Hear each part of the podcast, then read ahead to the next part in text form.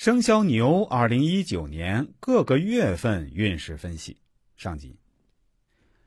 各位听众朋友，大家好。接下来呢，我们就来说说属牛的朋友在二零一九年全年里每个月的运程分析。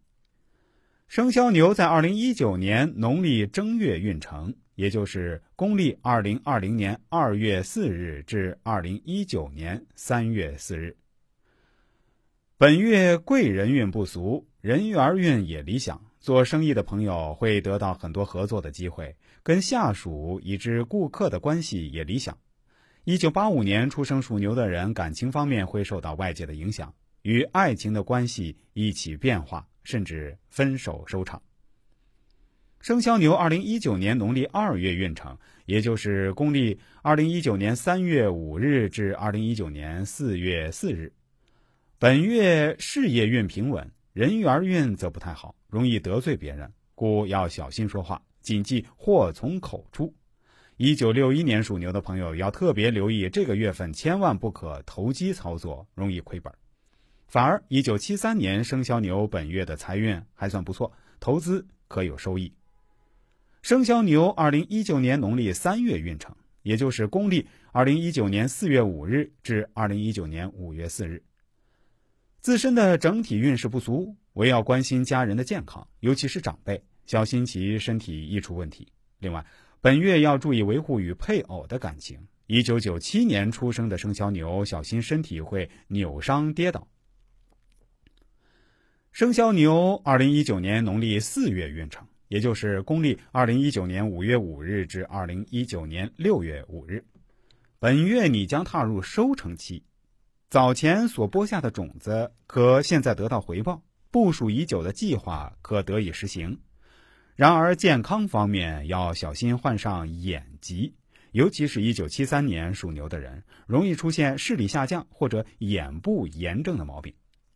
生肖牛二零一九年农历五月运程，也就是公历二零一九年六月六日至二零一九年七月六日，本月工作量多，压力颇大。可是收入却与付出不成正比，一分耕耘只得半分收获。其实本月只是播种期，要到迟些时候才有收获。生于一九九七年的生肖牛，时常会为琐事而烦心，导致睡眠不稳，甚至失眠。建议多做运动，放松心情，不要太紧张，这个问题便可减轻。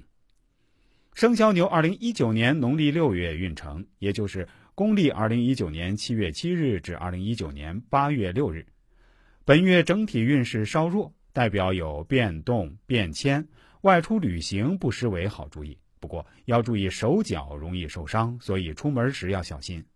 本月运势最弱的是一九六一年属牛者，而一九八五年出生的生肖牛容易破财，故要尽量避免投机投资。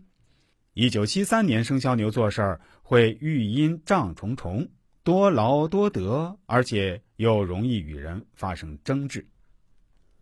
如果你也想找我算算，可以添加一下我的微信或者 QQ 的新号码，都是幺零五六三八七八八五。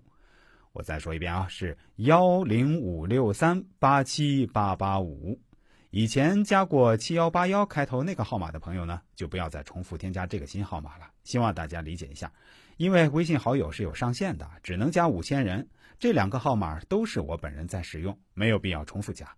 不知道大家听清楚了没有？我最后再说一遍啊，我的微信和 QQ 新号码都是幺零五六三八七八八五。